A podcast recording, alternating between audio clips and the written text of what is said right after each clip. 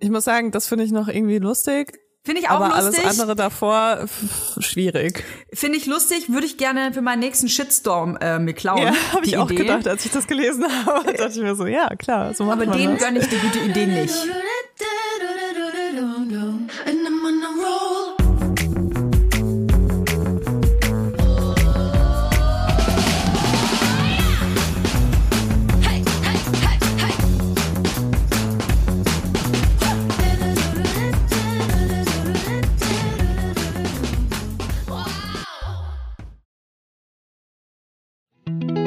Jetzt kommt Werbung. Kommen wir zu unserem heutigen Werbepartner und zwar HelloFresh. Das ist die wöchentliche Lösung für eine ausgewogene Ernährung. Und es gibt mal wieder eine Menge leckerer neuer Gerichte äh, für euch, äh, die wir für euch ausprobieren. Und ich muss sagen, das ist wirklich ein sehr harter Job, den wir hier machen für euch, weil wir müssen hier wirklich wöchentlich uns Kochboxen liefern lassen mit richtig wir geilen das für euch Gerichten durch. und müssen die für euch essen auch noch, um euch dann sagen Mhm. zu können, dass es einfach wirklich besser ist als alles, was wir jemals uns selbst ausdenken könnten. Oh ja, und ich kann euch sagen, mit Essen kann man sich zu Hause so ein bisschen frühlinghaft machen. Ich weiß nicht, wie es dir geht, Leila. Ich brauche das aktuell total. Man hört es noch ein bisschen. Mir steckt der Winter noch in der Nase drin und deswegen kommt bitte der Frühling in den Mund. Und deswegen habe ich mir ausgesucht die frischen Linguine mit Antipasti-Gemüse. Da sind so kleine Kalamata-Oliven drin und Basilikum-Frischcreme. Das ist, als würde ich die Toskana direkt in meinen Mund reinschaufeln, kann ich dir sagen. Es ist herrlich.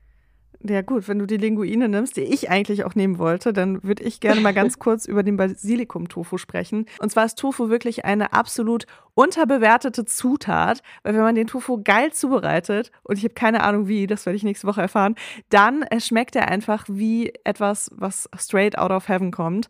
Und ähm, genau, da gibt es ein Gericht mit Basilikum-Tofu und fruchtiger Orangen-Sojasauce auf Paprikagemüse und Basmati-Reis. Und da freue ich mich ganz besonders drauf. Und wenn ihr euch jetzt denkt, ja, das klingt ja alles toll, aber das kriege ich never ever hin. Ganz ehrlich, jeder kriegt das hin. Denn mit HelloFresh bekommt ihr Rezeptkarten. Damit könnt ihr die Gerichte ganz einfach und super schnell zubereiten. Ihr könnt dafür so schnelle Rezepte ordern. Ihr könnt auch so ein bisschen außergewöhnliche Rezepte, vegane, vegetarische, äh, Familiengerichte. Also ja, es gibt alles, alles Mögliche. Und natürlich könnt ihr im flexiblen Abo jederzeit die Lieferung anpassen, pausieren oder kündigen. Und wir haben es hier irgendwie gar nicht so erwähnt, aber man kriegt wirklich eine Kochbox, wo genau die Menge an Zutaten ist, die man für dieses äh, Gericht braucht. Und somit äh, reduziert man einfach krass seinen Mental Load auch und seine Abfälle, die jede Woche so entstehen. Deswegen äh, großer Support hierbei. Wir haben natürlich auch einen Code für euch mit HF Vibers, alles groß geschrieben. HF Vibers. Spart ihr in Deutschland bis zu 120 Euro, in Österreich bis zu 130 Euro und in der Schweiz bis zu 140 Franken, je nachdem, für welche Boxen ihr euch entscheidet. Den kostenlosen Versand für die erste Box gibt es natürlich oben drauf. Und der Code ist für neue, aber auch für ehemalige Kundinnen gültig. Also, alle Infos und die Links zum Einlösen des Codes findet ihr wie immer in den Show Notes. Werbung Ende. Hallo und herzlich willkommen an einem Montag, an einem ganz besonderen Montag hier bei den Vibers mit Leila Lowfire und Toya Diebel. Und jetzt haben wir ein großes Problem, Leila. Ganz, ganz großes. Wir stecken in einem Zeitkontinuum fest, musst du wissen, mit diesem Podcast. Stopp! Toya, nein, nein, nicht aufregen! Nicht aufregen, nicht aufregen. Normalerweise ist es ein großes Geheimnis, dass wir noch nie zuvor gelüftet haben, dass wir quasi nicht Außer live aufnehmen. Jetzt haben wir wirklich ein Problem, denn die Zukunftstoja, liebe Leila, wird der Zukunfts-Leila Happy Birthday singen. Happy Birthday to you, Happy Birthday to you, Happy Birthday an diesem Zukunftsmontag, liebe Leila. Wir haben Donnerstag, Happy Birthday to you. Alles Gute zum Geburtstag von meiner Zukunftstoja. An die Zukunfts-Leila. Meine Zukunftsleila bedankt sich recht herzlich. Vielen Dank für dieses äh, wunderschöne Marilyn Monroe-artige Ständchen. 30, Leila. Du bist quasi, deine Zukunftsleila ist schon 30 geworden. Du kannst noch, das ist ja das Tolle an diesem Zeitkontinuum, das wir hier pflegen. Du kannst quasi noch mal jede Scheiße vollbringen, die du als 29-Jährige tun wolltest. Ist geil. Oh, das Problem ist, ich äh, erledige meine Scheiße ja immer sofort, wenn sie mir in, in den Kopf kommt. Deswegen wüsste ich jetzt gar Verdammt. nichts, was ich noch machen kann. Verdammt. Tage. Ich habe äh, auf dem Weg hierher tatsächlich darüber nachgedacht, äh, was ich noch mache, bevor ich Dirty 30 werde. Aber ich Gibt so dachte mir auch Abos so, vielleicht, die man so abschließen kann? Noch vor 30? Nee, ich glaube eher Abos, die man kündigt, weil man echt super viele Abos immer hat, oder? Ich habe das Gefühl, ich habe alles nur noch gemietet, ge geleast, ge Oh Gott, abonniert. ja. Da fällt Weißt mir gerade ein, ich habe so ein scheiß Spiel. Also es ist nicht so, als würde eins meiner Kinder iPad spielen. Ich, das ist jetzt nur zufällig. Nee, also niemals. Ja. nee, aber ich habe Die- gehört, Deine es Kinder gibt, haben nur so ein Holz-iPad. das wir haben wir von von der Umwelt Layla geschenkt bekommen. Es ist also so ein Holz-iPad und auf diesem Holz-iPad, da kann man halt so ein Pizza-Spiel spielen mit so Holztomaten und so und Holzkäse. Und ähm, mein Kind wollte aber so die Extended Version, diese Holzpizza gerne spielen, sodass ich ähm, so ein Testabo abgeschlossen habe. Ey, und jetzt schwellt's mir wie Schuppen von den Augen. Ich habe nämlich noch in dem Moment gedacht, weil das Spiel ist umsonst, ne, dieses Holzpizzaspiel. Aber da steht dann, ja, wenn Sie die Extended Version sieben Tage testen wollen, ist es auch kostenlos und quasi danach kostet es nur 64,95 Euro im Jahr. Und da habe ich mir dann Wow. gedacht, ja, das vergesse ich aber ja nicht. Und ich glaube, ich. Jetzt haben wir diese Scheiße gekauft für Ey, ich 65 glaube- Euro. Ey. Jedem Menschen, der jetzt gerade zuhört, fällt irgendein komisches Abo ein, was Ja. die Person ver vergessen hat zu kündigen. Ich muss zum Beispiel erstmal hier meine E-Bike, mein E-Bike-Abo, muss ich erstmal kündigen für den nächsten Monat, weil ich habe nämlich seit heute den, den Umweltmonat beendet. Ähm, ich habe jetzt genug CO2 gespart, um den Find ich Rest toll. des Jahres Auto zu ballern. Jetzt kannst du wieder, wieder dein, dein AMG, äh, die G-Klasse AMG wieder aus dem, aus dem Umwelthaus fahren. Ey, Toja, ich habe fast geheult, als ich eingestiegen bin. Mein Kind hat nicht verstanden, warum ich so ausraste. ah, das, das ist richtig schön einfach. Ich habe einfach so ah, so eine Zeitersparnis. Wir hätten jetzt gar nicht aufnehmen können, hätte ich das Auto nicht. Weil Wirklich? ich einfach eine Stunde länger morgens brauche für alles. Weil Ich Ach, muss, doch, ich muss doch mit dem Hund rausgehen, dann muss ich den Hund wieder nach Hause bringen. Dann muss ich mit dem Kind entweder Krass. zur U-Bahn oder sonst irgendwas. Also es ist Ach, echt deswegen bist du U-Bahn gefahren. Leila hat mir nämlich ein Bild aus der U-Bahn geschickt und ich dachte mir so, oh, also krass, also Leila fährt mit dem Pöbel-Express, ist ja ein Ding. Du, ich, ich bin richtig volksnah unterwegs gewesen die letzten zwei Wochen. Nee, aber ich, also ich muss sagen, ich habe echt gebraucht. Ne? Also wenn ich das mal so ein bisschen zusammenfassen darf, mh, es ist ja so, ich bin ja auch wenig wegen Panikattacken in Therapie und so. Ja, also ich ja. bin nicht der Mensch, der gerne Öffis fährt, weil sehr viele schlimme Dinge mir schon in Öffis passiert sind. Und es ist auch diesen Monat leider nicht ausgeblieben. Aber also die erste Woche bin ich so gut wie gar nicht rausgegangen, wenn ich nicht unbedingt musste Mhm. und bin dann auch nur Taxi gefahren und dachte mir, mein ganzes Leben ist vorbei. Und die zweite Woche war irgendwie okay, dann war ich in Portugal. Mhm. Da wurde ich äh, netterweise von meiner Mitarbeiterin überall hingefahren. Und ähm, dann, als wir zurückgekommen sind jetzt die letzte Woche, bin ich eigentlich sehr viel ähm, Bus, U-Bahn und S-Bahn gefahren und so. Was findest du am, sch- also wenn wir so drei, ähm, wir machen drei Abstufungen, ja? S-Bahn, U-Bahn und Bus. So, was ist das, was du am wenigsten schlimm findest? Bus. Bus. Ja. Okay. Mm, am wenigsten schlimm finde ich ähm, S-Bahn. Okay. Echt? Boah, S-Bahn, tu ja, mir fallen sofort zehn Geschichten ein, ey. Ey, der Bus, Alter, ich, ich, ich habe das Gefühl, dass die Menschen, die Bus fahren, die fahren nicht S-Bahn und nicht U-Bahn. Das ist so eine ganz eigene Gruppe Ja, ja, an. Öffi, an Öffi-Nutzer und Nutzerinnen. Das sind so Menschen, die haben super viel Zeit. Die nehmen einfach den Bus. Das dauert 50 Minuten Das ist so länger, weird, aber die nehmen den. Ja, das ist wie so eine Reisegruppe. Ja, das, ich check das überhaupt nicht, wieso man überhaupt, vor allem in Berlin. Die, also in Berlin muss man ja dazu sagen, also die S-Bahn fährt ja sowieso immer außen rum, das ist eine Ringbahn halt quasi mäßig, ne? Es gibt auch andere S-Bahnen, Toja. Ja, und andere S-Bahn und die fahren dann quasi die, diese Strecken zwischendrin. Also man kommt eigentlich mit der S-Bahn ähm, äh, so ziemlich überall hin. Und wenn du das nicht schaffst, dann noch Nee, vielleicht man mit braucht auch schon U-Bahn. Genau, aber Bus ist halt wirklich wann bist du das letzte Mal S-Bahn gefahren, ganz ehrlich? das letzte Mal S-Bahn bin ich gefahren 1900. ähm, ich glaube, Da gab es nur zwei äh, S-Bahnen, die hießen S-Bahn 1 und S-Bahn 2. Ey, das ist wirklich lange her. Also ja, bestimmt eineinhalb Jahre oder so. Also ich kann dir sagen, es gibt so viele Orte, wo du in Berlin nur mit U-Bahn hinkommst. Aber ich bin sehr lange natürlich, ich bin sehr viele Jahre, also ich bin da zehn Jahre Ja, fast aber jeden man Tag verdrängt gefahren. das. Man verdrängt. Also ich finde S-Bahn auf jeden Fall am wenigsten schlimm. Den Bus, den verstehe ich einfach nicht, weil ich immer die Angst habe, auch wenn, wenn in einem Bus, wenn da irgendein ein Kloppi drin sitzt, also irgendjemand, der irgendwie da, keine Ahnung, der Crack rauchend da reinläuft und dir vor die Füße scheißt und irgendwie sein Pony mit dabei hat, sowas, was halt normal passiert in Berlin, dann denke ich mir so, in der S-Bahn, cool, kein Problem, ich laufe da jetzt einfach weiter, die elf Waggons sind ja meistens alle miteinander verbunden, gehe ich woanders hin, soll der da woanders in seiner Kacke tanzen. Und im Bus bist du gefangen, mindestens Nee, eine nee. Station lang. Sehe ich komplett anders, Toja, weil im Bus hast du hast du eigentlich so einen Sicherheitsmitarbeiter oder eine Sicherheitsmitarbeiterin gleich dabei, weil der Busfahrer oder die Busfahrerin ist direkt vorne und wenn irgendwas ist, kann sie einfach vorrufen. Sagen, ey, der hat seinen Pony dabei hier. Aber, aber die Person muss ja fahren. Und wenn wir ganz ehrlich ja, sind, ja, aber die können anhalten, die Polizei rufen oder sonst irgendwas. Ich finde, ich fühle mich dort viel besser betreut als in der S-Bahn. Ich sag dir, in der S-Bahn sind mir schon so schlimme Sachen passiert und ich konnte nicht einfach irgendwo weggehen. Aber Busfahrer und Busfahrerinnen, also vor allem Busfahrer, ich behaupte das jetzt einfach, ich, ich stelle einfach die These auf, das sind ja so Menschen, also du musst ja sowieso, glaube ich, ein ganz besonderer Schlagmensch sein, um in Berlin mit dem Bus zu fahren, ja? Also Busfahrer, Busfahrerin zu sein. Und wenn du das auch schon auf dich nimmst, ja? Dann hast du, glaube ich, so eine Fuck-it-Attitude. Dann sitzt du da vorne drin und denkst dir, fuck you, macht einfach in diesem Scheißbus, was ihr wollt. Ich bin nicht für euch ansprechbar.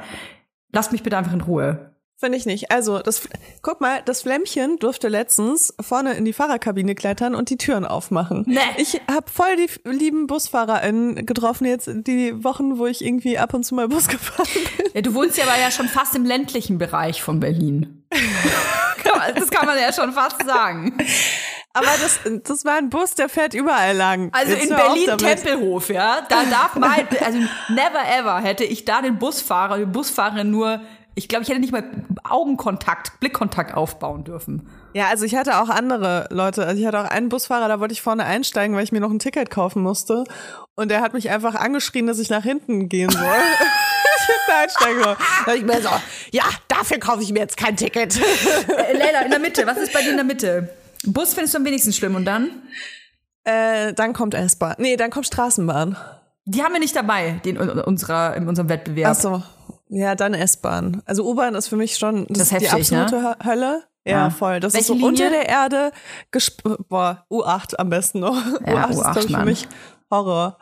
Ähm, aber ich finde auch alle anderen U-Bahnen scheiße, kann ich sagen. Außer vielleicht U5, das ist ja so diese Touri-U-Bahn. Ja, U1 wobei- ist, glaube ich, auch noch, also U1 ist ja auch eine Touribahn. Es ist ja so die Warschauer Straße bis Kudamm dahinter. Nee, nee, U10 ist das, oder? Oder wird die zu U1, U10, ich glaube, es ist das gleiche, oder? Die, ich glaube, die fahren nur unterschiedlich lang. Also unterschiedlich weit. Nee, es gibt gar keine U10, es gibt nur eine M10. Wir- also, wir waren bist du denn das letzte Mal U1. U-Bahn gefahren? Also die U1 ist halt Warschauer Straße, ne? Und das ist schon, ich muss schon sagen, Okay. also da, wenn du da manchmal gerade so abends dann über den Kotti und so. Oh Gott. mm, Ja, und auch die S-Bahn dort. Girlie, da hatte ich auch schon echt. mm. Aber du, du ja, ich kann wirklich, das ist hier so, sag einen Begriff und ich kann dir eine schlimme Geschichte dazu erzählen, wirklich. Es ist ja, es gibt ja auch einen Grund, warum ich, wow. was ist passiert? Okay, ich Leila hat dachte gerade, es wäre eine, Sp- ich dachte, es wäre eine Spinne, aber es ist, glaube ich, eine riesige Wanze. Guck mal kurz hier. Siehst du die? Ich kenne mich ja mittlerweile aus mit Tieren. Zeig mal. Ja, etwas näher. Das sind Fühler dran an dem Tier. Das ist keine Spinne. Jetzt kommt Werbung. Kommen wir zu unserem heutigen Werbepartner und das ist Clark. Ja, Leila, Valentinstag steht ja vor der Tür und ich sag mal, die kleinen Schmetterlinge in meinem Bauch, die haben sich schon so ein bisschen die Flügel wachgeschlackert und ich überlege mir schon, wie ich mir meinen Schatzi mal so ein bisschen überraschen kann. Wie, wie ist für dich Valentinstag? Hast du da ein positives Gefühl? Sind deine Schmetterlinge auch schon am Start? Weil ich finde ja generell so diese, diese Feiertage, ähm, die mit so ein bisschen so Druck einherkommen, finde ich ganz schwierig. Ja. Also bei Valentinstag, am Valentinstag ist bei mir schon einiges schiefgelaufen in meinem Leben. Ich weiß nicht, ob das an diesem Druck Ja. liegt oder einfach an komischen Zufällen, aber ich erinnere mich immer gerne an den Valentinstag zurück, den ich äh, zusammen mit meinem ähm, frisch auserkorenen Geschlechtspartner beim Gynäkologen verbracht habe, als wir auf die Pille danach gewartet Oh haben, weil es einen kleinen Fötungsunfall gab. Und ich mag, das ist so eine Geschichte von vielen, die ich vom Valentinstag erzählen kann. Also es ist auf jeden Fall ähm, gar nicht so einfach, sich dafür den passenden Partner auszusuchen. Aber Achtung, richtig krasser es gibt Übergang. einen passenden Partner für deine Versicherungen. Wow. Das war die Überleitung des Jahres, würde ich sagen. Aber jetzt mal ganz im Ernst, wenn diese ganzen Dating-Apps so gut funktionieren würden wie die Versicherungs-App von Clark, dann hätte ich mindestens zehn Boyfriends, kann ich dir sagen. Definitiv, weil mit Clark hast du alle deine Versicherungen im Überblick und kannst sie von überall aus digital managen. Ich überlege gerade, wie geil es wäre, wenn man so eine Clark-App hätte, aber für seine Boyfriends. so, oh, scheiße, die Woche steht ein Geburtstag an. Du hast so deine fünf Boyfriends in der Übersicht und weißt ganz genau, wann, äh, wo was ist. Oh. Ich bin ja auch wirklich so, ne, inzwischen mache ich mir Notizen, wenn ich auf Dates gehe, äh, mache ich mir so kleine Notizen heimlich, weil ich das dann besser zuordnen kann. Ich finde, es schwierig, wenn man nicht gut zuhören kann. Mhm. Ähm, Ganz schwierig. Weißt du, und dann steht irgendwas Wichtiges an und dann kannst du einfach sagen, hey, wie war es eigentlich bei deinem Probearbeiten oder so, weißt du? Sowas. Ähm, aber genau, bei meinen Versicherungen muss ich das zum Glück nicht machen, weil ich ja Clark habe. Und da gibt es auch richtig praktisch Tarifvergleiche, die ganz automatisch stattfinden und wo du in Sekundenschnelle rausfindest, welche die passende Krankenversicherung oder sonst irgendeine Versicherung ist, die zu deinem individuellen Lifestyle passt. Und tatsächlich ist das ziemlich wichtig, denn sind wir mal ganz ehrlich, wenn man einmal eine Versicherung abgeschlossen hat, dann legt man das, finde ich, in so eine Schublade und macht das für immer zu. Das Problem ist aber, dass man gar nicht merkt, dass man eigentlich sparen könnte, wenn man wechselt. Und dafür ist Clark einfach die perfekte App, denn die erinnert dich immer dran und zeigt dir die perfekten Optionen, die du hast, wenn du zum Beispiel wechselst. Genau, du gibst eigentlich das Maklermandat komplett an Clark ab und die kümmern sich ab da komplett um deine Versicherung. Das ist äh, für mich eine wahnsinnig große Reduzierung meines Mental Loads. Und ähm, wenn ich mal eine Frage habe, dann sind da auch immer Experten und Expertinnen von Clark, die ähm, persönlich mir weiterhelfen können per Telefon, Videocall, Chat oder E-Mail. Und das finde ich auch geil, dass sie so mehrere Mittel im Angebot haben, Voll. mehrere Kommunikationsmittel, weil äh, nicht jeder hat Bock, E-Mails zu schreiben und nicht jeder hat auch Bock zu telefonieren. Und ein ganz, ganz großes Plus, Clark gehört zu keiner Versicherungsgesellschaft oder so. Das bedeutet, Clark berät dich immer unabhängig und in deinem Interesse. Also, finde jetzt dein Perfect Match und zwar auf Clark. Lad dir die App einfach runter. Wir haben natürlich auch ein kleines Extra für unsere Vibers-Hörer und Hörerinnen. Wenn ihr euch da neu anmeldet, dann spendiert euch Clark einen Shopping-Gutschein von bis zu 30 Euro. Und zwar sind das 15 Euro Shopping-Gutschein pro Versicherung, die ihr hochladet und maximal gilt das halt für zwei Versicherungen. Bei der Registrierung müsstet ihr dann einmal den Gutscheincode MILF24, alles groß geschrieben, eingeben. Und dann wird euch der Shopping-Gutschein gut geschrieben. Also probiert die Clark-App doch einfach mal aus. Alle Teilnahmebedingungen und weitere Infos findet ihr natürlich wie immer in den Show Notes. Werbung Ende. Meinst du, es ist eine Wanze? Biologin Toja Diebel. Ja, das hat so Fühler. Das hat, ja, ich bin Peter Lustig für äh, hier fürs Dorf geworden. Also scheiß auf die S-Bahn, scheiß auf die U-Bahn. Käfer sind jetzt wichtiger. Ähm, ich kann dir sagen, Leila, ich hatte eine ganz, ganz krasse, ich weiß nicht, ob man es schon Phobie nennen kann. Vielleicht schon. Vor allem, was so viele Beine hat. Also von Asseln, Spinnen. Ich finde, ey, ich kriege da sofort wirklich so einen Stich ins Herz und fange auch sofort das Schreien an.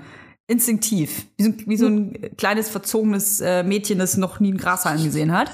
Auf jeden Fall, jetzt wohne ich ja seit äh, zwei, drei, Mo drei Monaten hier auf dem Dorf. Ey, und ich lasse die Spinnen jetzt einfach hier. Es ist so krass für mich.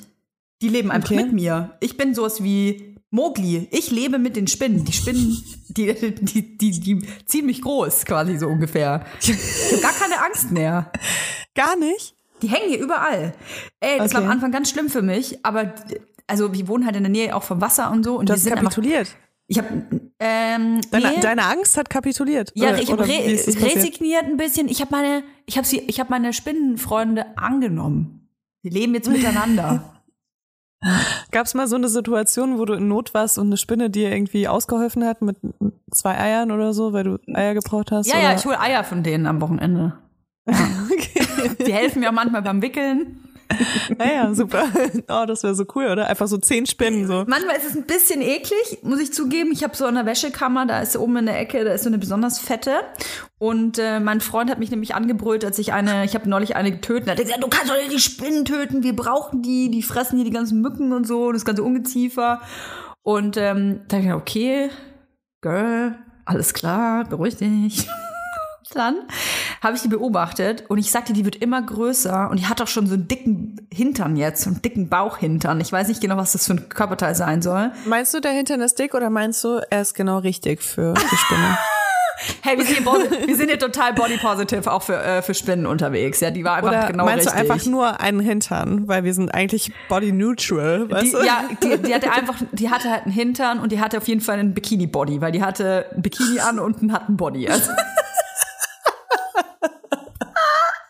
Und diese Spinne, Leila, die hatte so ein eklig, also ich meine neutral Body, also richtig dick, neutral mäßig. Und ähm, dann hat die da was gegessen gerade. Und jetzt ist mir aufgefallen, dass sie immer fetter wird, weil wir die ja in Ruhe lassen in ihrer Ecke und jetzt diese ganzen Viecher frisst, weil das ist die Wäschekammer. Vielleicht haben wir so viel Ungeziefer in unseren Unterhosen, ich weiß es nicht. Aber die, die lässt sich da richtig gut schmecken in der Ecke. Die zeige ich dir mal. Die, die, ich glaube, die ist da noch da, wenn du mich besuchen kommst. Der ist richtig gut da. Ja, krass, hat sie einen Namen? Ansonsten würde ich jetzt nämlich dazu aufrufen, dass unsere HörerInnen einen Namen für diese Spinne uns schicken. Ja, richtig. Ihr habt ja ein paar Attribute jetzt gehört. Die hat einen total neutralen Körper. Da dürft ihr gerne Wir würden gerne noch was über ihren Charakter hören, weil das ist ja eigentlich das, was wichtig ist und zählt. Du, bei Spinnen bin ich da total oberflächlich, ehrlich gesagt. Da geht's mir nur um die Neutralität des Körpers.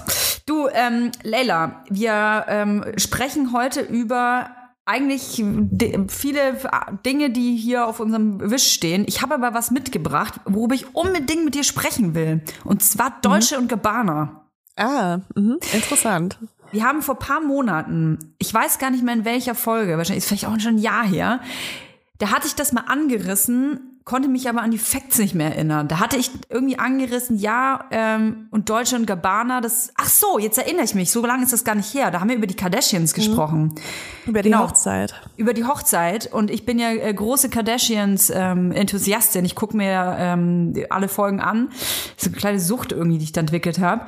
Und jetzt ähm, ist mir auch eingefallen, warum ich das damals schon merkwürdig fand, dass die Kardashians eben, die ganze Familie hat in Deutschland Gabbana geheiratet. Ja, die haben sich alle gegenseitig geheiratet. Keiner weiß genau, wer wen. Auf jeden Fall hat jetzt ähm, High Snobiety, die Seite, hat sich ähm, ein bisschen näher mit der Materie befasst und ähm, ich finde das sehr interessant, denn jetzt in der Mailänder Modewoche, sagt man nicht, ne? Fashion Week. Modewoche. okay, Toja, du lebst schon ein bisschen zu lange außerhalb von der Stadt. Also, auf jeden Fall die Mailänder Modewoche wurde ähm, auch von Kim Kardashian besucht und die war sowas wie der Star von Deutsche und Gabbana und man sieht da ganz viele tolle Bilder, wie sie mit den beiden Designern äh, eben über diesen Laufsteg läuft. War das nicht sogar eine Kollaboration oder so? Ja, richtig. Ist sogar eine Kollaboration gewesen. Und zwar ähm, wurde die äh, Kollektion designt zusammen mit Kim Kardashian. Würde ich ja gerne wissen, ähm, wie viel sie da von den Kleidern so gemalt hat. Aber na gut. Ähm, auf jeden Fall ist es eine Collab und High Snobiety fragt sich jetzt, kann eine Kim Kardashian dieses Unternehmen irgendwie aus dem Sumpf ziehen? Oder ist es okay, dass sie ähm, da überhaupt ein Face für ist? Jetzt haben wir mal ein bisschen so aufgelistet, was Deutsche und Gabbana sich in den äh, letzten Jahren so ähm, geleistet hat und hat auch Bilder dazu gezeigt. Ich versuche immer darzulegen, was ich da so sehe. Sie haben ein Bild aus 2012 genommen, da läuft ein weißes Model, weibliches weißes Model über den Laufsteg und hat Ohrringe an, die ähm, äh, ganz klar ähm, rassistische Figur zeigen. Es ist eigentlich schon eine Karikatur. Es ist eine, eine rassistische Karikatur eines, äh, einer, eines schwarzen Menschen. So. Also erinnert ganz krass an diese kolonialen äh, Statuen. so. Und ähm, 2013 gab es dann eine Halloween-Party von Deutsche und Gabbana, die so Disco Africa-themed war. Dann gab es ähm, Blackfacing auf dieser Halloween-Party.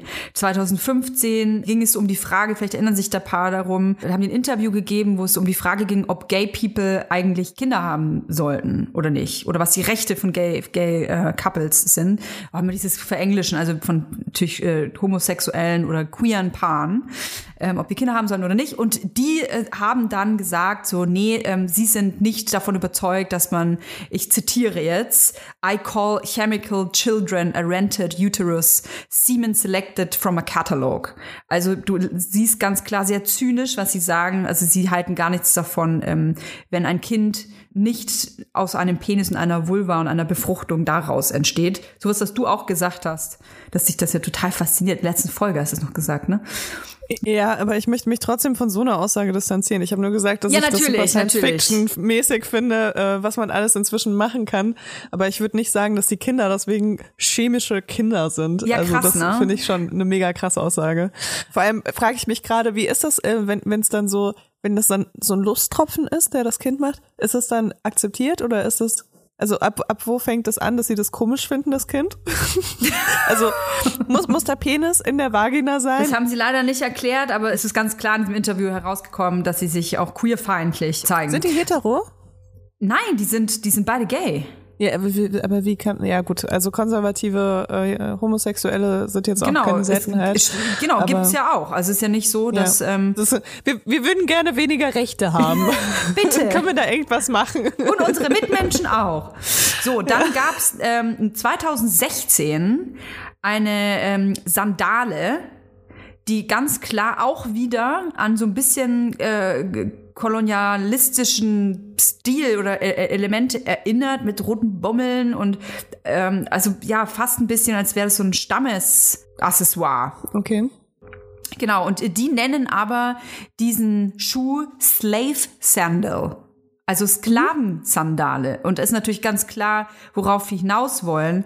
Also das ist für mich schon fernab von Zynismus. Also das, naja, so geht's also schön weiter. Und dieser Schuh äh, kostet übrigens 2000 Dollar. Und daraufhin haben sie 2017, die Stimmen wurden dann lauter, da gab es dann einige Leute, die gesagt haben, sorry, aber was, wen hat denen denn ins Gehirn geschissen? Ähm, gab es dann so ein paar, äh, Aufrufe zum Boykott. Daraufhin hat Deutsche und Gabbana ein T-Shirt rausgebracht, ähm, wo drauf steht, Hashtag Boykott Deutsche und Gabbana. Gab es dann im Online-Store zu kaufen. Ich muss sagen, das finde ich noch irgendwie lustig. Finde ich auch aber lustig. alles andere davor schwierig. Finde ich lustig, würde ich gerne für meinen nächsten Shitstorm äh, mir klauen. Ja, habe ich auch Idee. gedacht, als ich das gelesen habe. dachte ich mir so, ja, klar, so macht Aber man denen gönne ich die gute Idee nicht. Nee, das stimmt total. Ja, voll, die sind super problematisch. Äh, ich habe mir das auch alles nochmal durchgelesen und war so, oh wow. Manchmal vergisst man auch Sachen wieder. Und wir haben teilweise ja, glaube ich, auch sogar schon darüber geredet. Ja. Ähm, ich find's krass schwierig, vor allem, keine Ahnung, ich sehe Kim Kardashian schon so ein bisschen in der Ver Verantwortung, Ally zu sein, gerade was äh, Rassismus-Themen angeht. Ich meine, sie hat ja das ein oder andere, äh, auf jeden Fall nicht weiße Kind. Mhm. Und äh, ich denke mir dann so, das ist irgendwie richtig weird, oder? Stell dir Es vor, deine Mutter weird. arbeitet mit Leuten zusammen, die in der Öffentlichkeit halt eben so Sachen verteilen. Das, ich finde es sonst immer so schwierig, wenn man sagt, aber die, sie ist doch Mutter oder so. Aber Mhm. das ist dann nochmal so eine andere Sache, finde ich. Da kommen wir gleich drauf. Ähm, die, die kleine Kirsche auf der Sahnetorte ist, dass ähm, Gabbana sich dann auch noch äh, gegen China ausspricht, indem er bei jemandem in die DMs äh, reingeslidet ist mit einer äh, Message äh, China Ignorant Dirty Smelling Mafia. Da ging es darum, dass sie eine ähm, Kampagne gemacht haben, in der ein asiatisches Model ähm, äh, mit ähm, Stäbchen italienisches Essen isst und dann kommt ein Voice-Over und es sagt, is it too big for you? Also es ist alles so ein bisschen so, äh, und ähm, daraufhin gab es eben auch ein bisschen so Aufruhr äh, seitens, ähm, hey, das ist doch ein bisschen, oder nicht nur ein bisschen, das ist äh, rassistisch gegenüber asiatischen Mitbürger, Mitbürger- Mitbürgerinnen. Da äh, kam eben dann sowas. So, was ich eigentlich sagen wollte zu dieser, zu Kim Kardashian, ne? Was ich so, wo ich meinen faden Beigeschmack so ein bisschen sehe, ist, Kim Kardashian spricht sich doch eigentlich öffentlich auch für Diversität aus. Und jetzt passt auf. Aber irgendwie ja nur über ein kapitalistisches Sprachrohr und zwar über Skims zum Beispiel. Skims ist ja ihre Underwear-Linie, ne? Da gibt's ja alle Farben, ähm, was ja total geil ist. Also du kannst in jedem Shade of Color kannst du quasi deine ähm, Unterwäsche kaufen, was ähm, sicherlich ein krasser Fortschritt ist. Und dann auf der anderen Seite, also da, wo sie Geld verdient, ist sie quasi divers, weißt du? Weil sie dadurch Geld generieren kann. Aber hier ist sie dein Gesicht von Deutsche Gabbana. Das ist echt paradox. Ich finde ehrlich gesagt, es ist gar nicht gut, dass du mich jetzt in die Position bringst, dass ich Kim Kardashian verteidigen muss. Aber Ja, du weißt, ich bin Fan von Kim Kardashian, ne? Ich, äh, Ja, dann weißt du ja auch, dass sie äh, daran arbeitet, Anwältin zu werden und dass sie sich extrem dafür einsetzt, dass äh, so krass unfaire Haftstrafen, wo man merkt, dass es auf jeden Fall an der Hautfarbe gelegen hat, äh, dass jemand so hart verurteilt wurde, ähm, dass sie sich krass dagegen äh, einsetzt und äh, dafür engagiert, dass diese Leute eben einen fairen Prozess bekommen und äh, Haftstrafen verkürzt werden oder sogar aufgehoben werden wenn man merkt, dass es wirklich ein rassistisches Motiv war, dass die Personen so verurteilt wurden. Also, und da muss ich sagen, da ist sie ja, also klar spielt das auch irgendwie in ihr Kapital mit rein, ne, wenn sie sowas macht, weil das ist natürlich eine gute Publicity für sie. Äh, aber äh, ich würde jetzt sagen, dass sie dadurch nicht so viel Geld verdient. ich, nee, das, ich stelle das auch überhaupt nicht in Frage. Ich finde, ähm, Nee, weil du meint, äh, weil du hast gerade gesagt, dass sie nur, wenn es um Kapitalismus, also wenn sie einen kapitalistischen so, Profit hat, hm, das das, stimmt da macht. Und deswegen nicht. wollte ich nur, musste ich sie jetzt mal kurz verteidigen, weil sie halt auch sowas macht.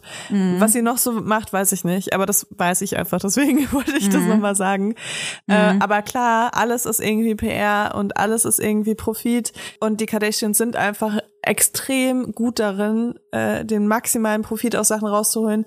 Und ich kann mir auch nicht vorstellen, dass die Sachen alle fair produziert werden. Deswegen ist es da eh schon wieder so, irgendjemand wird dafür, dafür ausgebeutet und ich denke mal, es sind nicht weiße Leute ähm, dafür, dass die Sachen hergestellt werden. bei Deutsch und Gabbana auf jeden Fall nicht. die achten Ja, da und drauf, bei, dass dass sie nicht weiß auch sind. nicht. Ja, Ja. Stimmt. Also ja, ich finde das auch immer schwierig und ich finde es auch krass, ähm, wie äh, so Sachen dann auch wieder vergessen werden in der Modeindustrie. Das ist Genau so das hart ist einfach, es. ne? Ja, da genau das passieren ist so es. Sachen, auch so mit Alexander Wang und so, wo ich mir so dachte, hey, der muss doch jetzt einfach für immer weggecancelt werden. Pff, Macht dann einfach wieder eine Show. Und dann äh, gehen da wieder Leute hin und irgendwie Julia Fox macht Werbung für den oder wer auch immer, weißt du? Also, ja, ja, ja, ich, ich finde find ich auch. Und weil du gerade über das Vergessen sprichst, möchte ich ähm, mal kurz auf, ich habe der Post ist jetzt ganz neu gestern von Sophie Passmann hinweisen. Ähm, ist natürlich für euch jetzt schon zwei Tage, drei Tage älter. Und zwar geht's da um ähm, die Body-Inklusivität in der äh, Modebranche. Und das finde ich total interessant, weil Sophie quasi These aufstellt, hey, Body Positivity ist jetzt wieder vorbei, weil jetzt hat jede Brand hat mal irgendwie gefühlt eine Dicke über einen Laufsteg laufen lassen und haben dadurch quasi ihren Check gemacht auf der Liste. Cool, jetzt sind wir divers, jetzt können wir endlich wieder mit dünnen Models arbeiten. Und das ist was, was ich total fühle, weil ähm, ich tatsächlich auch glaube, so traurig das ist, dass das Thema Diversität vor allem, was ähm, Körperformen angeht, dass das ein ganz schöner Trend ist. Und dass ähm, das Ding ist, woraus die Leute immer nur Kapital schlagen wollen. Diversität allgemein ist ein Trend. Mhm. Und jetzt gerade geht's, glaube ich, den äh, Modelabels eher darum, dass sie alle möglichen Ethnien äh, über den Laufsteg schicken, Mhm. als alle möglichen Körpertypen, weil das gerade viel akuter ist, eben durch Black Lives Matter und alles, was Findest da, du das nicht da eklig? mitgekommen ist. Total. Ich find's super eklig. Auf, aber auf der anderen Seite bin ich natürlich auch froh, dass alles einmal irgendwie so an den Menschen gekommen ist, weil ich hoffe natürlich, dass irgendwas hängen geblieben ist bei irgendjemandem, ne? Auch wenn es vielleicht nicht bei den Modelabels hängen geblieben ist, offensichtlich. Weil weißt du, was mein Problem so ein bisschen ist? Ich ähm, finde das ganz, ganz wichtig, ähm, dass Diversität in allen Bereichen herrscht und vor allem in der Modebranche, weil das einfach ein, ähm, weil der Zeitgeist einfach eine ganze Gesellschaft durchströmt. Wenn wir was in der Mode sehen, dann ist das ja für diese Generation oft so visuell eben dieser Zeitgeist. Wenn wir da Diversität auf dem Laufsteg haben, dann ist das auch äh, hoffentlich in dieser Generation zu sehen. Was mir aber so Bauchschmerzen macht, ist, dass ich das Gefühl habe, dass das, was du sagst, dass Brands einfach nur um des äh, Umsatzes willen Menschen jegliche Hautfarbe oder äh, Körperform oder mit einer Behinderung oder mit äh, Hautkrankheiten oder Gendefekten, was auch immer, einfach auf den Laufsteg Ja, oder, oder halt queer Leute, ne? Ja, Also und die, ja aber die Geschichte dahinter Trend, ne? nicht. Die Geschichte Ja, dahinter überhaupt, die interessiert das gar nicht. Da wird kein Euro dieses Umsatzes irgendwie an gewisse Gruppen gespendet oder supportet, sondern hey, nein, cool, guck mal, wir haben eine Frau ähm, oh- ohne Arme im Rollstuhl auf dem Laufsteg. Guck mal, wir schicken die jetzt darüber in unserem, weiß es ich, äh, ähm, äh, Seiden-Designerkleid. Ähm, Am jetzt besten dann noch weniger, dass die weniger bezahlt wird als die anderen, weil Oder das ist ja kein äh, berühmtes Model oder so. Ja, es ist auf jeden Fall mega schwierig. Ich mache mir darüber auch super viele Gedanken, auch mit Muniek irgendwie immer wieder, ähm, weil ich halt echt will, dass alle sich so abgeholt fühlen. Aber es ist auch, also gut, bei kleinen Labels muss man jetzt nicht die Verantwortung suchen. Da geht's wirklich um die großen. Ähm, weil wenn wir halt drei Models haben, kann ich halt nicht alle Menschen abbilden. Ich kann du? ein Model, Also, wir machen Beanie, wir machen Beanies, ich kann ein Model buchen. Wir haben nicht mehr Kohle. Wir haben die Kapazität Ja. nicht. Ich kann ein Model. Was mache ich jetzt? Weißt du? Soll ich, was soll, Ja. we- wen soll ich jetzt buchen? Weil egal, ich kann dir jetzt schon sagen, egal welchen Menschen ich buche, es wird jemand kommen und sagen, hä? Warum ist es nicht die Hautfarbe? Oder warum ist es nicht äh, mit, mit äh, diesen Attributen? Wird kommen. Ja, aber ich finde das auch gut, dass die Leute das sagen. So, ich finde das gut, aber man muss natürlich realistisch sein. Ich nicht. Also ich denke mir halt dann so, du nicht? Findest du das nicht gut, wenn die Leute so ein Bewusstsein haben? Ja. Weil ich finde, dar darum geht's doch irgendwie, oder? Der also klar, mich nervt ja. das auch, wenn, wenn ich die ganze Zeit Vorwürfe bekomme, dass ich nichts richtig machen kann und so weiter. Das nervt mich auch, aber auf der anderen Seite denke ich mir, ja, Mann, ihr sollt alle wissen, dass es auch anders geht. Das Bewusstsein ist wichtig, das ist super wichtig. Und ähm, was mich aber abfuckt, ist diese Hypersensibilität und dieses Hyperanalysieren von, von jedem Schritt, den man tut. Und du hast es gerade angesprochen, gerade als kleines Unternehmen ähm, äh, braucht man, also gerade wir beide zum Beispiel, ähm, wenn man dann nur ein Model bucht oder zwei Models, dann äh, braucht man nicht die Fehler suchen, warum nicht noch äh, zehn andere Bodytypes und äh, Skin Colors äh, mit reingebucht worden sind. Das kann man ge gerne bei den größeren Brands die Fehler suchen. Aber ich finde es gerade einfach, ähm, ich finde das erschreckend, wie eben diese Diversität ausgeschlachtet wird. Ich weiß, es ist ja auch egal, ob es um Fernsehserien oder um äh, alle möglichen Produktionen geht. Ich habe das Gefühl, um die Menschen geht's überhaupt nicht und um die Geschichten und die ähm, Problem Problematiken dahinter, sondern es geht eigentlich nur darum, hey, guck mal, jetzt können wir noch mehr Geld machen, weil wir haben hier jetzt äh, die Person in die Hauptrolle gesteckt. Das macht zwar überhaupt gar keinen Sinn und es gab überhaupt keine Backstory und wir kümmern uns einen Scheißdreck um die Menschen dahinter, aber hier rennt bitte in unsere Produktion. Aber ehrlich gesagt muss ich sagen, äh, bei dem Geldthema, das sehe ich ein bisschen anders, äh, weil es gibt dazu Studien, dass ähm, eben Mode, die nicht an super skinny Models verkauft wird sozusagen, ähm, dass sie sich schlechter verkauft. Ähm, da gibt es einfach wirklich Studien dazu, weil es, du kannst nicht innerhalb von zehn Jahren diese ganzen Bilder in den Köpfen von den Leuten ändern. Das funktioniert nicht. Das dauert lange. Deswegen Und deswegen schwappen die zurück wahrscheinlich, ne? Weil die gemerkt haben, sie verkaufen Ja. nicht genug. Was, was die Labels halt machen, ist, die kaufen sich so ein bisschen frei von Schuld, finde ich. Ja, also das denke die ich sagen auch. so, hier läuft jetzt einmal äh, eine mit einer Größe 48 über den Lau Laufsteg und dann sind wir jetzt erstmal wieder für fünf Jahre safe, dass wir nicht, Ja. dass wir Ja, nicht ja. angezweifelt werden dürfen, Ja. was Body Positivity angeht. Und das Ja. genau dasselbe halt mit, aber hier, guck mal, wir hatten hier drei schwarze Models, oh guck mal, wir hatten hier mal eine Transfrau, die für uns gelaufen ist. Ja, genau. Und weißt du, die kaufen sich frei und dann haben sie so eine gewisse Zeit, bis sie das halt wieder machen müssen, so nach dem Motto. Also so sehe ich das eher bei den Labels. Aber ab das, wann ist es nicht, dass machen. Wann wie können wir das besser denn, wie können wir das besser erkennen, wenn uns eine Marke verarschen will oder irgendwann haben wir, du hast mir das Wort, glaube ich, erklärt, Tokenism, wenn man quasi sich ein Token nimmt. Äh, Kannst du es vielleicht nochmal kurz erklären, für die Leute, die nicht wissen, was es ist? Ja, das ist halt zum Beispiel, wenn man eben ein schwarzes Model bucht und dann auf, äh, auf dieser Diskriminierungserfahrung von diesem Model ähm, sich sozusagen damit äh, so ein bisschen frei von der Verantwortung macht, dass man sich ähm, dass man sich gegen Rassismus einsetzt. Also quasi, hey, guck mal, wir haben hier eine Kampagne gemacht. Äh, Wir sind total frei von Diskriminierung, weil wir haben, guck mal, wir haben auf diesem Cover noch ein schwarzes Model gehabt. 2015. Genau. Und äh, wichtig zu sagen ist, also nicht jede Firma, also es macht natürlich dann auch wieder Leuten Angst, wenn, wenn, wenn man sowas sagt und die dann denken, aber wenn ich ein schwarzes Model buche, dann ist es Tokenism. Äh, nee, also es geht vor allem darum, dass so Sachen dann passieren, dass halt äh, die Strukturen dieser Firma trotzdem entweder rassistisch sind. Da hat noch nie eine schwarze Person gearbeitet. Genau, bei großen Konzernen, wenn dann irgendwie da so acht weiße Männer sitzen in der Runde, in der Chefetage und die aber dann halt irgendwie äh, eine schwarze Frau für irgendwas buchen, um nach außen hin so zu tun, als ob sie äh, divers wären oder offen oder sonst irgendwas antirassistisch.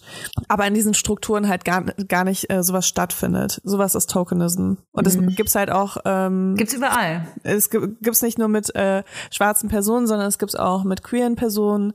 Es gibt's mit allen Menschen, die jeder Diskriminierungserfahrungen. Ja, haben. ja. Genau. Kann ich, kann ich eine kleine Geschichte erzählen? Ich muss es ganz aufpassen. Gerne. Ich darf keine Namen und keine ähm, äh, Produktionen nennen. Aber ein Bekannter von mir, der selber Türke ist, wurde äh, gecastet für eine Position. Elias Mbarek. Es geht natürlich um Elias Mbarek. Der ist, glaube ich, noch nicht Der mal ist Türke. nicht Türke. nee. Aber der, der wurde als Türke gecastet, was ich auch mega witzig finde. Bestimmt eigentlich. nicht nur einmal. Ja. Bestimmt türkisch für Anfänger, ne? Ähm, Ja, nee, also das es war, glaube ich, so sein Durchbruch, oder? Oh, sorry, ja? Du Als wolltest eine Tür- Geschichte schon. Ey, eigentlich schon heftig. Als Türke, ne? Schon heftig. Naja, äh, würde ich gerne mal wissen, was er heute da- darüber sagt oder ob er einfach darüber lacht. Wir können ihn mal fragen. Naja, anderes Thema. Und zwar, ähm, also es geht auf jeden Fall um einen ähm, Bekannten von mir, der Türke ist und ähm, die Produktion hat gecastet und zwar ein Couple. Also es ging um eine Frau und einen Mann soll gecastet werden. Und ähm, in der Redaktionsbesprechung, ich sage jetzt nicht, um welchen Sender es geht, wurde gesagt, ja, also die Frau, die wir haben, ja, die ist ja jetzt äh, eine Deutsche. Ähm, ganz kurz, der, hm, hm, hm, ähm, was hat denn der für, hat der, Migra hat der Migrationshintergrund? Ja, oder? Ähm, das wäre schon, das wäre schon gut. Äh, ist der so richtig Türke? Die wollten quasi auf dem Papier sicher gehen. Das war total, denen war das scheißegal. Die haben auch gar nicht nachgefragt, ob er irgendwie, ähm, was die Hintergründe da sind oder ob er irgendwas anderes noch kann oder was seine Stärken sind oder wie er da überhaupt, ähm, was ihn da sonst noch ausmacht. Sondern es wurde quasi eigentlich nur geguckt, wir haben hier eine deutsche Frau, eine weiße deutsche Frau. Jetzt brauchen wir, der Typ muss irgendeinen Migrationshintergrund haben. Könnt ihr das mal kurz äh, aufzeigen, was genau? Das war irgendwie, wo ich dachte, auch dachte, das, Alter, cool. Genau, das ist so bezeichnend. Das ist dann Tokenism. Ja, wobei ich sagen muss, äh, ich finde das dann teilweise auch wichtig. Also ich weiß jetzt nicht, ob es um eine Schauspielrolle ging oder so. Ne? Nee, mm, mm. Nee? Ach so, okay. Das klang jetzt für mich so. Vielleicht, weil ich Elias Mbarek mit reingeworfen habe. Aber ähm, was ja eben voll oft ist, ist dann, du hast dann eine Rolle irgendwie von einem Türken oder Araber und die wird dann aber mit jemandem besetzt, der halt nur ein bisschen dunkler aussieht, weißt du? Also sowas finde ich halt auch richtig schlimm. Da, da kommt dann der Martin, der irgendwie durch komischen Zufall äh, dunkle Haare hat und der spielt den dann, weißt du? Ja, gut, das Also ist natürlich schon immer, äh, ist schon immer so gewesen, ne? Also ist auch in dieser, ähm, jetzt trifft man ein Früher bisschen wurden ab, auch die Frauen von Männern gespielt, also. stimmt, warum fangen wir Weißt damit eigentlich nicht wieder an? Das fände ich gut. Ähm, was ich eigentlich sagen wollte, das, wir driften zwar ein bisschen, ein bisschen ab, aber in dieser ganzen Disney-Diskussion, wo es darum ging, ähm, ob, das, ob das okay ist, haben sich ja tatsächlich Menschen die Frage gestellt, ob Ariel nicht weiß ist. Ähm, äh, gab es ja auch viele ähm, äh, Rückblicke auf alte Disney-Produktionen, wo gezeigt wurde, so, ey, bis zu einem, bis vor kurzem haben auch andere Ethnien nur Weiße gespielt. Also egal, ob das eigentlich ein, äh, ein Perser sein sollte oder es waren immer Weiße, die diese Rollen äh, gespielt haben. Warum wird sich jetzt aufgeregt? Und ähm, ich weiß gar nicht, wie Wir denken ja auch immer komme, noch, aber Jesus, wer weiß, weißt du? ja, wie Jesus, ja. Schwede. Überall, ja, überall so weiße, weiße Jesus-Figuren. Äh, und wir wissen ja, wo er geboren ist. Also keine Ahnung, es ist schon Wäre Krass. weird, sagen wir mal so. Da wäre auf jeden Ja. Fall was Komisches passiert, ja. Ja, naja. Du, wenn wir jetzt gerade hier eh so in einem Rant sind, ich äh, habe noch so ein kleines Update für was, was wir auch mal in der Folge besprochen haben. Äh, letzte Woche wurde nämlich Achim Lippert verurteilt. Oh, ich will diesen Namen nicht mehr mehr hören. Ja. Erklär noch mal ja, kurz. ähm, ich finde es aber wichtig, dass man diesen Namen nicht vergisst, weil Ja, Achim immer noch über 9000 Follower auf Instagram hat und ich frage mich, ähm, ob er seinen Job noch weitermachen wird, wenn er wieder aus dem Gefängnis kommt. Und es ist ja auch gar nicht lange hin, ne? Bis er wieder frei Nee, ist. ähm, er wurde für vier Jahre und zehn Monate verurteilt, aber er sitzt schon äh, einige Zeit in U-Haft, deswegen, das wird ja dann angerechnet. Deswegen ist es nicht mehr lange, bis er wieder ähm, aus dem Gefängnis kommt. Achim Lippert wurde äh, verurteilt für äh, schweren Kindesmissbrauch. Tatsächlich. Also er wurde in sehr vielen Fällen angeklagt dafür. In einigen konnte man ihm das nicht mehr richtig nachweisen, aber in anderen konnte man das. Und ähm, das ist auf jeden Fall krass, weil Achim Lippert ist Kinderfotograf, äh, der renommierteste Kinderfotograf, würde ich sagen, den es so gibt. Und hat sogar Kampagnen gegen die ähm, sexualisierte Gewalt von Kindern mitproduziert. Muss man sich mal vorstellen. Genau. Die Bilder Ja. hat er geschossen für diese Kampagne. Von Inno Innocent in Danger. Er hat systematisch äh, Kinder und auch Familien, also die Eltern der Kinder auch manipuliert, um äh, Kindern nah sein zu können. Und das ist wirklich sowas Schreckliches. Deswegen finde ich, man darf diesen Namen nicht vergessen. denkt daran, wenn ihr irgendwo Vier Jahre, Credits ne? seht unter einem Foto. Äh, vier Jahre und zehn Monate, genau. Ich glaube 15 Monate oder so hat er schon gesessen. Boah, ey, das ist, ich, und das, Krasse ist auch macht mich jetzt, so nach dem. Urteil durfte er rausgehen. Er kriegt jetzt Post und dann, dann muss er erst ins Gefängnis. In, Ja, in den ja, Monaten ja. dazwischen kann er jetzt halt, oder ich weiß nicht, wie lange das dauert, vielleicht Ist auch auf freien. Fuß, ja. Ja, genau. Ja, ich kann ehrlich gesagt, ähm, es gab ja schon Fälle, dass diese Menschen dann einfach verschwinden zufälligerweise oder dass sich selbst irgendwie was antun oder so. Ich bin gespannt, ob das einfach so, ob der einfach so, okay, danke, ich habe mir jetzt dann zu Hause noch ein paar Müslischalen gemacht, ich gehe jetzt dann mal in den Knast für vier Jahre. Kann mir irgendwie nicht vorstellen. Und was ich übrigens total erschreckend finde, ähm, ein Kumpel von mir hat äh, gepostet, cool, ein Kumpel wurde von mir vor kurzem für die gleiche Haftzeit ähm, für Koks eingebuchtet. Der hat mit Koks gedealt, nur für vier Jahre. Ich will, ich will euch nicht unterstützen, wenn ihr ein Koks-Imperium aufbauen wollt. Aber es ist schon krass, dass das Strafmaß für sexualisierte Gewalt an Kindern so gering ist, muss ich echt sagen. Ja, Wahnsinn. Wir haben übrigens den gleichen Kumpel, Toja. Wollte ich nur sagen. Wieso guckst du auch? Aber ich bin's. Um, ja. Ich habe jetzt nach meinem Umweltmonat muss ich jetzt äh, hier äh, Selbstisolationsmonate machen. Ah, da Nein. kann man dann nochmal so viele Späße drüber machen. Ja, und ein Thema hatte ich auch noch mitgebracht. Äh, Gerne. ich war nämlich gestern auf der Demo, auf der Iran-Demo in Berlin. Und äh, ich hatte wirklich das Gefühl, bevor ich dahin gefahren bin, dachte ich so, oh mein Gott, alle Menschen, die ich kenne, sind da. Weil ich die letzten Tage so viele Leute gesehen habe, die darüber gepostet haben, über diese Demo. Und ich mir dachte, ah ja, cool, voll easy, ich treffe da bestimmt ganz viele Leute. Mm, Es waren echt nicht viele Leute da.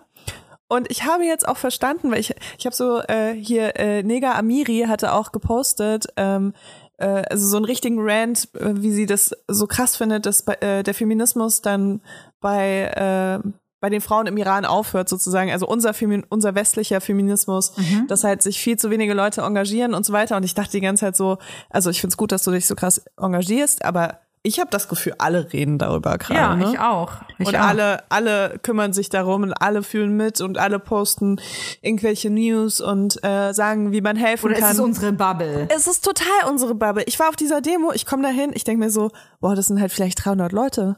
Was? Also es waren, es waren so wenige Leute. Ich dachte, weißt du, Brandenburger Tor, Demonstration, ich dachte, das ist so äh, Love Parade oder so, weißt du? ja, ja. Ach, Und krass. es war echt überschaubar. Und also ich stand in der letzten Reihe und ich konnte noch hören, was sie gesagt haben, so. Keine Ahnung. Also ich fand es auf jeden Fall krass. Ich wollte das nochmal sagen, weil ich glaube, oft wird das so, ähm, wird das irgendwie so äh, falsch eingeschätzt, weil man halt eben in dieser Bubble ist, wo sehr viele AktivistInnen unterwegs sind. Und ich muss auch sagen, ich habe auch super wenig auf Instagram zum Iran gepostet, einfach weil es ein Thema ist, was mir krass schwerfällt, emotional auch. Aber ich glaube, ich muss es ja auch wieder ändern, weil das gestern mit der Demo, das hat mich so schockiert. Ich dachte so, ist es okay, wenn ich mir mich da so ein bisschen rausnehme, weil alle anderen darüber posten. Aber jetzt Aber sprichst du ja quasi von einem Aktivismus, der vermeintlich online in unserer Bubble stattfindet, ähm, der nicht übertritt in die reale Welt. Und ich glaube, das ist aber was, was sowieso ähm, heutzutage, das sind zwei verschiedene Welten. Ich glaube, dass der kleinste Bruchteil von den Menschen, die online in die Tasten hauen, auch dann vor die Tür geht und sich vors Brandenburger Tor stellt. Die Frage, ja, ich verstehe total, was du sagst. Ähm, ich Also ich verstehe auch, wenn man nicht auf Demonstrationen geht, ne? Also ich gehe auch nicht gerne auf Demonstra Demonstrationen. Ich mag keine Menschenansammlungen. Äh, ich mag es nicht draußen mit Leuten irgendwelche Parolen zu rufen. Ich finde das irgendwie, ich fühle mich unwohl damit. mein Kind hat mich gestern dauernd dazu gezwungen zu klatschen. Jedes Mal, wenn die geklatscht haben, meinte das Flämmchen so, Mama, klatschen, jetzt! Und ich war dann so, du musst irgendwas sagen, so, du, ganz ehrlich, ich klatsch halt nicht jedes Mal mit so. Also ich bin irgendwie nicht so, ich fühle mich da einfach nicht so wohl. Aber gestern dachte ich mir, das muss einfach so sein und ich muss da jetzt hingehen und das ist irgendwie so so ein großer Teil von mir und ich habe irgendwie auch die letzten Tage hatte ich immer wieder so Gedanken so boah krass wenn es wirklich also wenn es wirklich eine Revolution geben würde dann könnte ich einfach in den Iran reisen was so krass ist für mich dieser Gedanke da dass das irgendwie möglich wäre weil ich meine, ich könnte jetzt auch vielleicht einreisen. Ich hatte einfach nur wahnsinnig große Angst, dass mir irgendwas passiert dort, weil, also, dass mir durch staatliche Bedienstete irgendwas passiert, weil ich halt, wenn man auf meine Karriere guckt, äh, nicht ganz so islamisch vorzeigbar gehandelt habe in vielen Situationen. Und ich Angst hätte, dass mir das zum Verhängnis wird. Ja, aber du sprichst doch genau das an, ähm, was so, jetzt muss ich es nochmal benutzen, dieses schöne Wort. Ich mag es tatsächlich sehr gern. Es ist doch der Zeitgeist, ähm, der äh, gerade herrscht, dass ein Aktivismus eigentlich nur im Netz stattfindet und die wenigsten Leute über das Auswechseln eines Profilbilds oder ähm, ein Herzchen unter einem Bild oder einem Post ähm, also dass sie mehr machen. Ich will niemandem zu nahe treten, ne? aber es ist nun mal so, dass die meisten Leute mhm. nicht verstehen, dass Aktivismus oder das Engagement für oder gegen etwas nicht bedeutet, ich poste ein Herzchen irgendwo unten drunter oder gebe ein Like. Das reicht nicht. Ja, gerade bei dem Thema, ich meine, da sterben halt jetzt gerade täglich Leute auf Demonstrationen, weil, weil sie halt rufen, dass sie den Diktator nicht mehr haben wollen und äh, die Islamische Republik nicht mehr in dem Ausmaß auf jeden Fall haben wollen. Und die sterben einfach auf der Straße, weil sie demonstrieren gehen und wir können hier einfach demonstrieren und sind sicher. Ich hatte gestern mein Kind dabei und mhm. habe mir zu keinem Zeitpunkt Gedanken darüber gemacht. Und dann denke ich mir so, aber wenn die Leute dort doch schon nicht demonstrieren können und das trotzdem machen, dann müssen wir das doch hier irgendwie tun, um so ein bisschen Solidarität zu zeigen. Also ich bin echt nicht, ich gehe echt nicht bei vielen Sachen auf die Straße und bin sonst auch eher so, dass ich mir denke, okay, dann gucke ich, wo ich irgendwie Geld hinspenden kann oder was ich irgendwie posten kann, um Leute zu informieren und so. Ich bin da auch eher online, würde ich sagen. Mhm. Ähm, aber bei dem Thema, klar, ich stecke da halt auch viel mehr drin, emotional. Deswegen, aber ja, ich hätte mir einfach gewünscht, dass mehr Leute da gewesen wären. Mhm. Ja, es ist, sind äh, gerade crazy times. Wir haben auch gar nicht darüber gesprochen, dass ähm, der Faschismus jetzt endlich wieder da ist. Das ist ein kleiner Scherz. Ähm, nächster Punkt auf nächster unserer Punkt. Liste. ja, gut, das muss man aber ansprechen. Mich würde auf jeden Fall interessieren, ob ihr unseren Podcast gerne hört oder ob ihr einfach nur krass Bauchweh kriegt, wenn ihr uns zuhört. Äh, ja, ich, ich verstehe. Ich glaube, die Folge ist echt ziemlich anstrengend, auch weil es so, äh, weil wir viel durcheinander und es sind noch viel schwere Themen und so haben wir jetzt angesprochen. Aber nichtsdestotrotz, ich glaube, ähm, ich gehe geh mal nicht davon aus, dass es Menschen gibt, die sich alleine durch unseren Podcast informieren.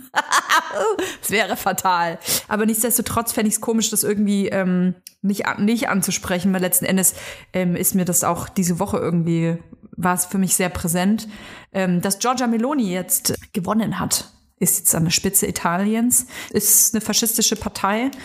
Und äh, es ist jetzt sehr ähm, beängstigend, finde ich, was vor uns liegt. Also wir sind hier mittendrin in einer Demokratie und es ist nicht ausgeschlossen, dass auch in der Demokratie eine faschistische Partei gewählt wird. Da bin ich jetzt ähm, gespannt, ob das Land verloren ist oder nicht und was das auch für ein, äh, was das für eine Auswirkung auch auf Europa hat. Ne? Wir werden es sehen. Gleichzeitig ist in Schweden auch eine rechtsextreme Partei zweitstärkste Kraft geworden. Ja, ich glaube, es geht auch so also, weiter, ehrlich gesagt. Ich will jetzt hier nicht, ja. ähm, ich glaube, das geht jetzt äh, ich, bitte verstehe mich nicht falsch, ich will jetzt hier keine Schwarzmalerei betreiben, aber ich glaube, dass ähm, das jetzt so weitergeht. Ja, auf jeden Fall. Also informiert euch da auf jeden Fall immer auch selbstständig. Äh, es gibt da genug Artikel zu. Wir könnt auch einfach immer gucken, immer so äh, Begriffe googeln und dann auf News gehen. Das ist immer ganz gut, wenn ihr euch da noch ein bisschen weiter informieren wollt ähm, es ist auf jeden Fall was, was man krass beobachten muss, auch wenn das irgendwie mega schmerzt. Also gerade für unsere Generation, glaube ich, ist es echt hart. Und vielleicht ist es auch Bubble-Denken, ich weiß es nicht. Ey, meine Frage, ne? Also so eine, so eine moralische Frage. Ähm, wenn man mit dem Regime eines Landes nicht konform geht, ne? Ich weiß gar nicht, ich glaube, wir haben sogar schon mal drüber gesprochen, äh, vor vielen, vielen, vielen Folgen wenn es ein Regime gibt, die zum Beispiel Nein zu LGBTIQ äh, sagen, die äh, Nein zu ähm, äh, geflüchteten Mitmenschen sagen, die Nein zu Grundrechten sagen, ähm, würdest du in so ein Land reisen? Also ich nehme jetzt mal nur, als, jetzt haben wir in Italien ja eine Regierung, die ganz klar sagen, äh, wir sagen Nein dazu, nur Ja zu christlichen Prinzipien. Aber wir haben ja sowas schon auf der anderen Welt oft gehabt. Also sei es, also selbst wenn es Russland ist zum Beispiel oder Dubai. Es gibt ja genug Leute, die sagen, cool, ich mache einen Urlaub in Dubai. Also ich finde es äh, schwierig, aber wenn wir am Ende in einer Welt leben, wo jede Regierung irgendwie rechtsextremistisch ist. Meine, was wird aus meinem Sardinienurlaub, Leila? Frage ich dich. Ah, es gibt halt auch noch so, es gibt halt noch so Abstufungen, ne? Also ich meine, äh, es ist jetzt so, dass in Italien eine Regierung an der Macht ist, ähm, die auf jeden Fall in meinen Augen so rechtsextremes Gedankengut äh, hat. Aber es das heißt nicht, dass diese Grundrechte bis jetzt umgesetzt wurden. Ne? In Dubai ist es ja so, dass äh, ich, dass meiner Na äh, Meinung nach äh, nicht die Grundrechte da sind für alle Menschen, eben zum Beispiel für Homosexuelle. Mhm. Ähm, die haben nicht die gleichen Rechte. Und dann ist es so, dass diese Grundrechte eben nicht gewahrt werden, diese Grundmenschenrechte. Und dann finde ich das, finde ich das sehr schwierig. Aber ich bin auch so, keine Ahnung. Ich würde halt nicht einfach so in dieses Land reisen. Wenn ich jetzt irgendwas Wichtiges zu tun hätte, würde ich das nochmal abwägen. Aber kein Weißt du? Urlaub? Du? würdest jetzt keinen Urlaub mehr in Italien machen? In Dubai nicht. Ach so, Entschuldigung. Ja, in Dubai, in Gottes Willen, nee, in Dubai auch nicht. Nee. Gut, Dubai hat mich vorher auch noch nicht gereizt, ne? Also vorher. es gab kein vorher, aber also Bevor bevor, du ich das wusste, meine ich. äh, ja, außer, genau, wegen Steuern würde ich es machen. Also wenn ich jetzt natürlich Ähm. sehr erfolgreich werde und sehr reich werde, dann wird Dubai natürlich wieder interessanter. ich glaube, da gibt es auch andere. Bali ist auch gerade ganz gut dafür. Hab ich gehört, Ich weiß nicht, ja. wie es dort aussieht mit den Rechten, ne? Bei, bei manchen Ländern weiß man das ja einfach nicht, weil nicht darüber gesprochen wird. Ist Bali nicht auch so, äh, ist muslimisch, ne? Also da wird der Islam anders ausgelegt. Also hauptsächlich hinduistisch tatsächlich. Wirklich? Ähm, 87 Prozent. Islam ist, also Islam ist nur, sind nur mit 10 Prozent vertreten, Christentum 2,4 Prozent, gar Buddhismus nicht gedacht. 0,6. Ähm, tatsächlich ist, äh, gehört Bali aber zu Indonesien. Ja, ja, genau. Ach, jetzt fällt's mir ein. Das ist, glaube ich, die äh, äh, größte Bevölkerung an ähm, Muslimen und Musliminnen, also in Asien. Fast, also mit ungefähr 230 Millionen Muslimen stellt Indonesien den Staat mit der größten muslimischen Bevölkerung der Welt dar sogar. Der Welt. Also nicht nur in Asien. Ähm, von, das habe ich gerade von Wikipedia abgelesen, deswegen habe ich Ja? nicht gegendert. Oh, zum Glück war das nicht mal Bibel Bibelfaktor. Knapp dran vorbeigeschlittert. Okay, also ich muss mir da jetzt Gedanken äh, darüber machen tatsächlich. Also ich, ähm, oder muss man das? Ich finde es eine berechtigte äh, Frage, die man sich mal stellen kann. Also ein Land, das quasi so eine Regierung jetzt hat, ob das, äh, ob man da genauso fröhlich reinreisen kann und Urlaub machen kann Krass, ich äh, lese hier wie gerade zuvor. parallel noch weiter bei Indonesien. Ja. Also dort äh, gibt es auch immer noch Todesstrafe. Ach, schön. Es gibt auf jeden Fall eine Provinz äh, und dort geht auch die islamische Religionspolizei massiv gegen als unislamisch deklarierte Verhaltensweisen vor. Ähm, also es ist auf jeden Fall, äh, das erinnert uns ein bisschen an den Iran. Dort gibt es auch äh, Prügelstrafe und äh, dort werden zum Beispiel äh, Kleidervorschriften, die missachtet werden, bestraft oder auch vorehelichen, äh, vorehelicher Geschlechtsverkehr. Darauf steht auch die Prügelstrafe. Also es ist auf jeden Fall, weißt du, wenn man sich dann mal so einliest, denkt man sich wahrscheinlich so, hm, es gibt wenige Länder, wo man wirklich noch so gut. Und sogar da würde ich denken, Schweden ist doch eigentlich Schweden. Wir denken so, Schweden sind so harmlos und weißt du, die sind so, die haben ihre Holzhäuser und so essen Zimtschnecken und und dann ist man so schockiert. Also wirklich, ich kenne auch leider in Schweden, mit dem war ich sehr gut befreundet, jahrelang. Und auf irgendwann konnte ich einfach mir das nicht mehr anhören. Also diese ganzen rassistischen Sachen aus dem Nichts einfach. Und ich denke mir immer so, Mhm. die Leute wissen ja, also meine Freunde wissen, dass ich halb äh, Iranerin bin und dass ich, äh, dass mein Vater als Geflüchteter nach Deutschland gekommen ist, ne? Und dann denke ich mir immer so, es gibt auch Sachen, die du dann einfach vielleicht erst sagst, wenn ich aus dem Raum Mhm. gehe oder so, ne?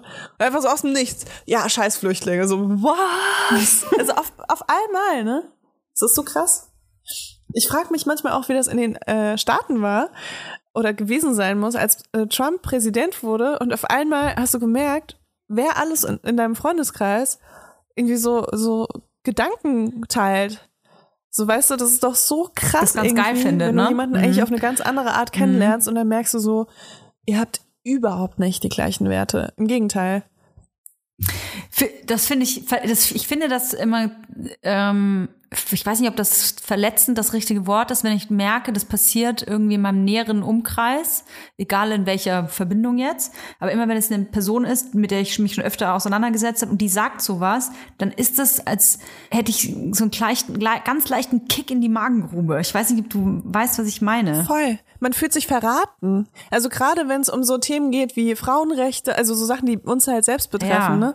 Also so Frauenrechte oder Ja, und du bist ein bisschen hilflos, auch weil man dann sich denkt, okay, wenn ich jetzt, vielleicht kennt man das auch so von Familiendiskussionen oder so, eine Person sagt was und dann kriegst du diesen Kick in die Magengrube und dann denkst du dir, okay, hakst du jetzt ein und grätschst da rein und machst einen riesen Topf auf, weil wo, also es gibt ja manche ich, Aussagen, ich weiß, was du meinst. Also wo es gibt fängst Leute, du an? mit denen diskutiere ich nicht mehr, auch mit Familienangehörigen teilweise, wo ich mir so denke, genießt ihr mal eure letzten Jahre auf diesem Planeten.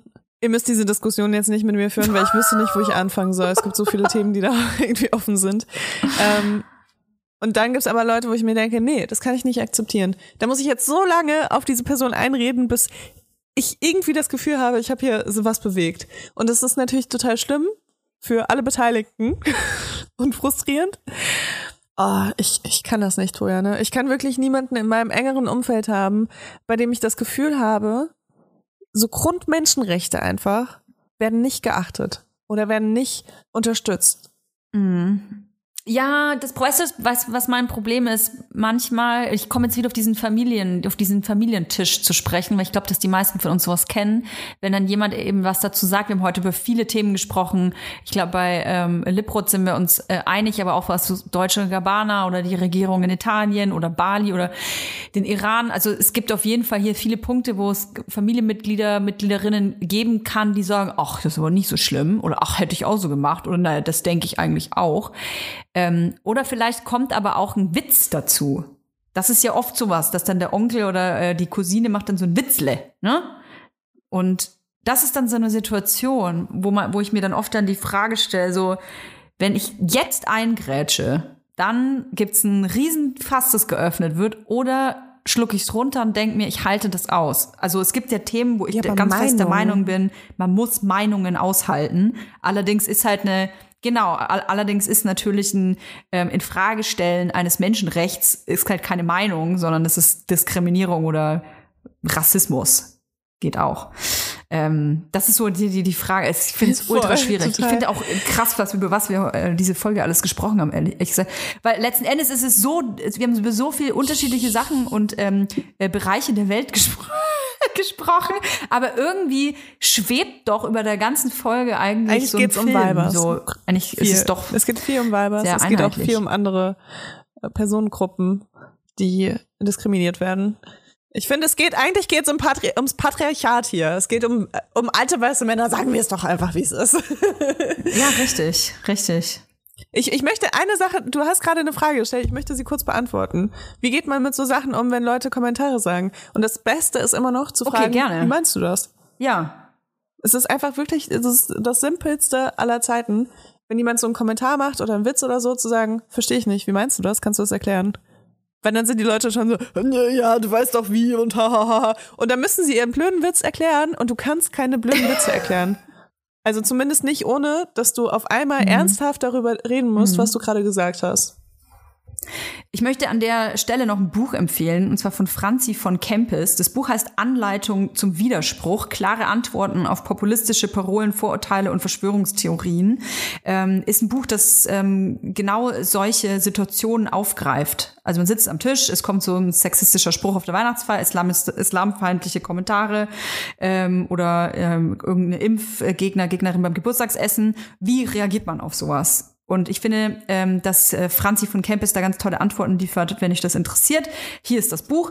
Leila, ich möchte trotzdem, du bist ja mein Höhepunkt dieser Folge. Ich möchte ja trotzdem nochmal über dich sprechen, denn du hast heute Geburtstag, also die Future Leila. Was machen wir heute? Denn ich, also die, die, die Zukunftstoja Ja, ist ich ja gerade bei der Zukunftsleila. Die sitzen gerade zusammen. Was machen die denn jetzt Boah, ich gerade? weiß es gar nicht. Ich glaube, ähm, wir essen die Reste von meinem Essen gestern. Ich habe nämlich gestern äh, für sehr, sehr viele Menschen persisch ge gekocht und ich kann dir sagen, ich hoffe, es ist alles gut gegangen, weil es sind wirklich sehr viele Menschen. Ich weiß nicht, wie, Ah. wie man für mehr als vier Menschen kocht. ja. Und da essen wir gerade die Reste und Oh, wow. ähm, und dann würde ich sagen, machen wir einen schönen Spaziergang. Beim Regen, hoffen, hoffentlich regnet's. Hoffentlich regnet's, genau. Und äh, dann essen wir vielleicht noch Kuchen, weil wir sind jetzt in einem Alter, wir haben ja Kinder und so. Ähm, wenn, wenn man sich dann trifft, dann sind die Programmpunkte vor allem Kuchen. spazieren gehen und essen. Und verdauen. Und Verdauen, verdauen. Verdauungsspaziergang Genau. auch, ja. Und Find ich morgen gut, haben wir dann ähm, unser Fotoshooting. Oh ja. Da müssen wir ein paar Stories machen, ne? Also Ja. morgen müsst ihr ein bisschen auf Instagram verfolgen, was wir so tun. Dann sind wir ganz nah bei euch. So, jetzt verabschieden wir euch in die Woche. Habt eine schöne Woche. Bis dann.